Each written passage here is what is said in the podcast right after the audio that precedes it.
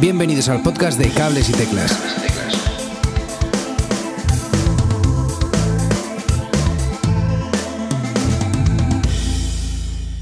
Muy buenas a todos, soy Edu Herrera, gracias por escuchar Cables y Teclas un día más. Tengo muchas noticias que contaros eh, de estos días, a ver si lo hago de una forma mm, más o menos rápida. Herbie Hancock tocó el 28 de octubre en el Auditorio Nacional por el ciclo de Jazz Madrid, como siempre mezclando el jazz más experimental con, funk y demás, y, desbordando con técnica y vitalidad al piano, teclado e incluso el guitar. Toda una leyenda viva del jazz. El Mad Cool 2020 ya ha desvelado algunas bandas, entre ellas eh, lo más así destacable diría Taylor Swift, Jamie Cullum, Paul Weller, Deftones, Fowles, bueno, hay, muchos más que ya he ido desvelando, pero digamos que son los buenos primeros nombres del, cartel. El festival eh, será del día 8 al 11 de julio y las entradas están a la venta a partir del 1 de diciembre. Iron Maiden tocará en Barcelona el 25 de julio del próximo año. El único concierto que van a dar en nuestro país este año. Eh, si no recuerdo mal, eh, la última vez que tocaron en España fue solo en Madrid y fue en 2018.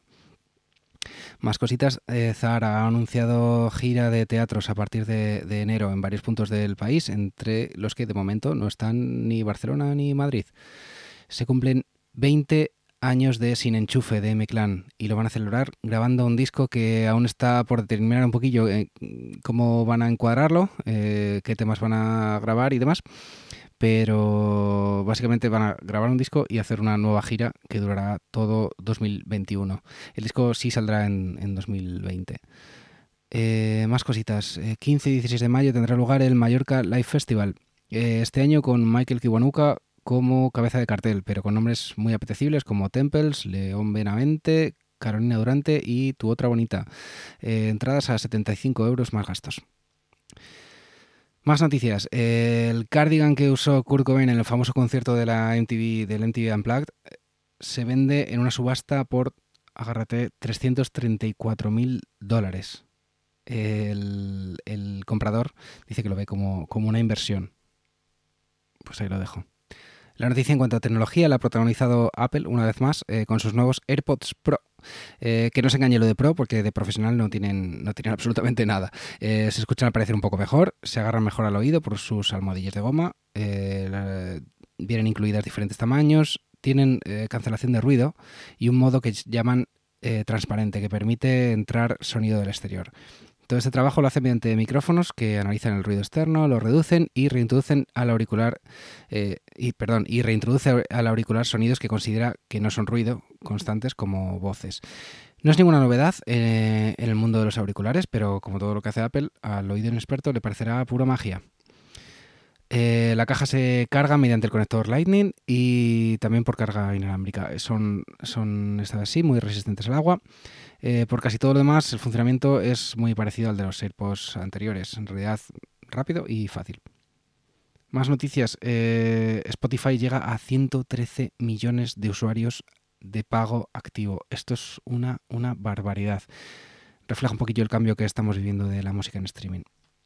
Eh, más así a nivel de tecnología y música, Motu ha sacado dos nuevas interfaces de audio con pantalla LCD a color y características, bueno, más o menos básicas para un home studio a un precio de 170 euros para la versión con dos canales y 220 eh, la de cuatro. Veremos a ver a qué precio llegan realmente cuando lleguen a España o al país que me esté escuchando. Pero para el podcast de hoy os quiero hablar de pianos de escenario. Básicamente, eh, para el que no lo sepa, son pianos electrónicos con tecla contrapesada, relativamente ligeros y transportables y útiles eh, para estudiar tanto en casa como para llevar a conciertos. Eh, por lo general suelen tener pocos sonidos, no todos, como ahora vamos a ver, pero lo que se busca es sobre todo que el sonido de piano y la tecla sean lo más parecido a un piano clásico. Es el piano perfecto para aquellos que estén empezando a tocar un piano y no quieran invertir eh, demasiado dinero, o para aquellos que tengan piano como segundo instrumento. O si necesitas eh, llevar directo uno o dos sonidos de piano, piano eléctrico, sin complicaciones y con tecla realista. No suelen ser teclados con muchas opciones, sino más bien de los de enchufar y taca, empezar a tocar. Quería empezar por el Toman SP 5600.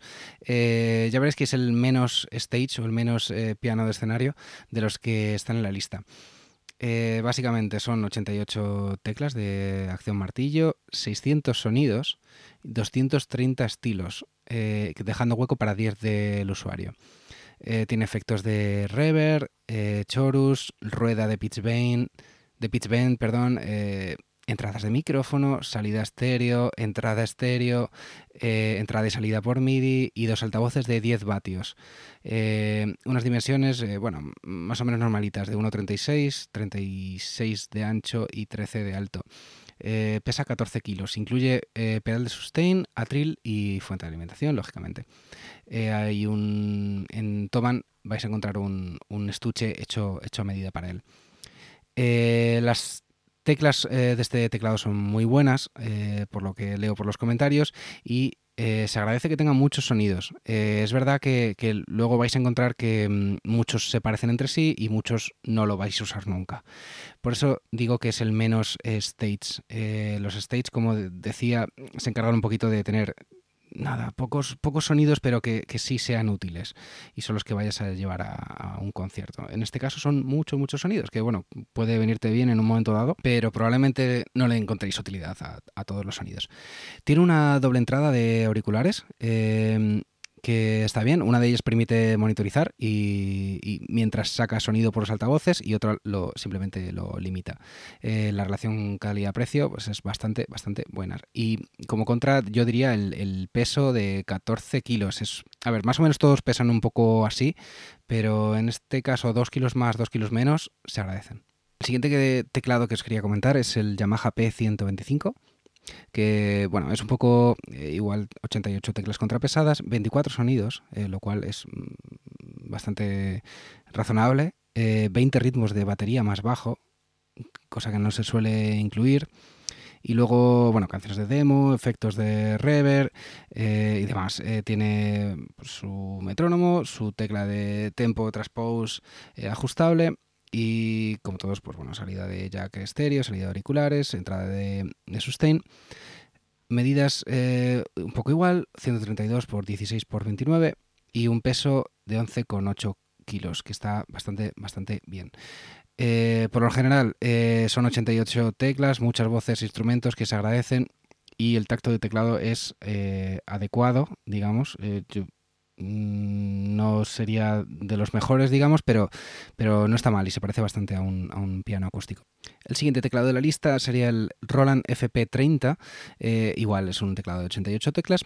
En este caso eh, son muy, muy, muy realistas las teclas. Em, Cuenta con un motor de piano que llaman Supernatural, que lo hace más realista. Eh, bueno, polifonía de 128 voces, no sé si lo dije en los anteriores, pero vamos, rondan los 128 o 196, si no recuerdo mal.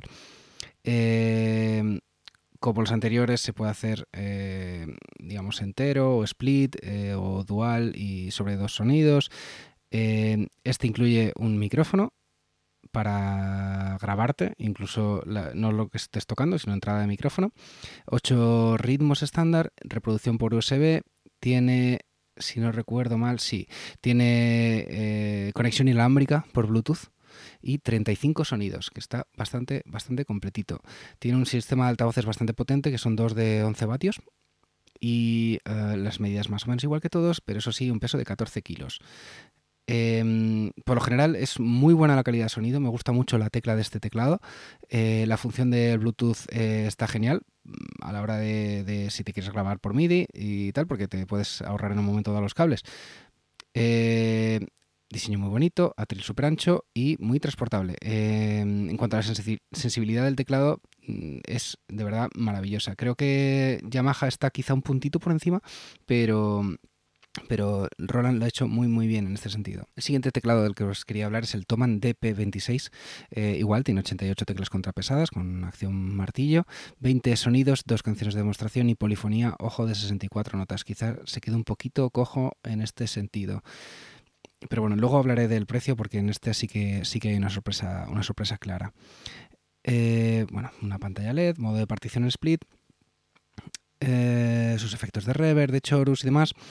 Eh, cuentan en los comentarios que es eh, quizá un poco engorroso de transportar. Son en torno a 15 kilos Y, bueno, quizá merezca la pena en cuanto a la relación calidad-precio, pero desde luego no es el que mejores prestaciones tiene y el que mejor sonido eh, ha logrado de, los que están así como más vendidos. Por último, el último teclado del que quería hablaros es el Yamaha P45. Eh, igual, 88 eh, teclas de acción martillo contrapesada, polifonía igual que el último, 64 voces como máximo. tiene un control acústico inteligente y 10 canciones de demostración y otras 10 de, piano. Eh, se conecta por USB y, bueno, por supuesto tiene metrónomo, tal. Dos amplificadores, ojo, los altavoces son muy, muy, muy cortitos, son 6 vatios cada uno. Y nada, peso de, de 11 kilos, lo que lo hace bastante, bastante transportable a este. Es, eh, digamos, un piano de batalla eh, muy resistente y eh, la verdad es que por el precio que tiene está bastante bien logrado. El contrapeso de las teclas es bastante, bastante bueno y se recomienda sobre todo para, usar en casa más que para andar moviendo y tocando en, directo porque no, no sé, digamos que no es el que mejor calidad tiene de estos que, de los que estamos hablando hoy.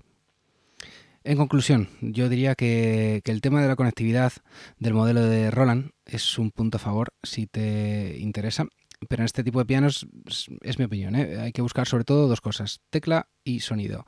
Tienes que estar muy cómodo con la tecla y, y te tiene que gustar el sonido se le exige poco a estos pianos, pero yo creo que esas, esas dos cosas son fundamentales. Quizá el peso, eh, si vas a andar moviéndolo mucho, ten en cuenta que sea un teclado transportable.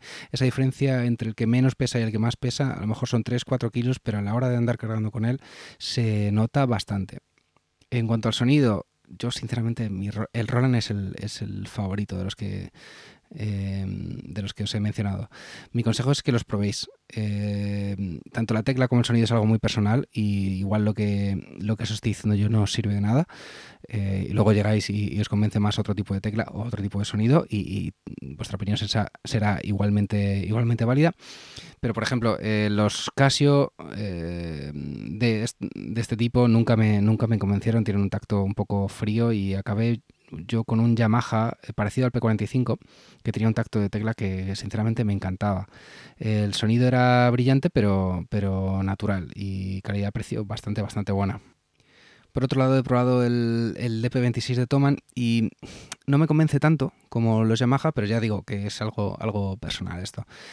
Eh, si estás empezando, no lo vas a apreciar y te vas a adaptar perfectamente al sonido de cada uno. Pero cuando ya tienes el oído educado y las manos educadas, eh, el cuerpo te pide una cosa o por otra. Eh, te pide una cosa u otra. Entonces yo te recomiendo eso, que vayas a una tienda y, y pruebes unos cuantos. En cuanto a los precios, os comento, el Toman SP5600 está en 369 euros, el Yamaha P125 en 569 el Roland FP30 en 555, el Toman DP26 en 299, ojo, porque es el más barato de los cinco, y el Yamaha P45 está en 395. Yo, eh, ya os digo, depende de lo, que, de lo que queráis. Si estáis empezando y quieres un teclado económico, eh, el de Toman está muy bien, está muy muy bien, y si no, el Yamaha y si tu apuesta es por algo más eh, realista, algo con un sonido más cálido y una tecla más eh, realista, ya digo, el Roland es vuestra opción. Eso sí, son 555 euros. No es el más caro, porque el Yamaha es un poquito más caro. Hay un Yamaha, el P125, que son 569, pero yo sinceramente me iría por el Roland, que es de los, eh, de, los de la lista el que más, el que más me ha gustado. Y nada más, espero haberos ayudado y espero que os eh, suscribáis al podcast y que me sigáis escuchando, que ya sois muchos, muchos los, los eh, que estáis suscritos y, es de agradecer, de verdad. Muchas gracias y nos vemos dentro de dos semanas. Muchas gracias y hasta otra. Hasta aquí el programa de hoy. Si te has quedado con ganas de más, suscríbete en las plataformas de podcast habituales. Y puedes seguirme en Twitter en arroba cables y teclas.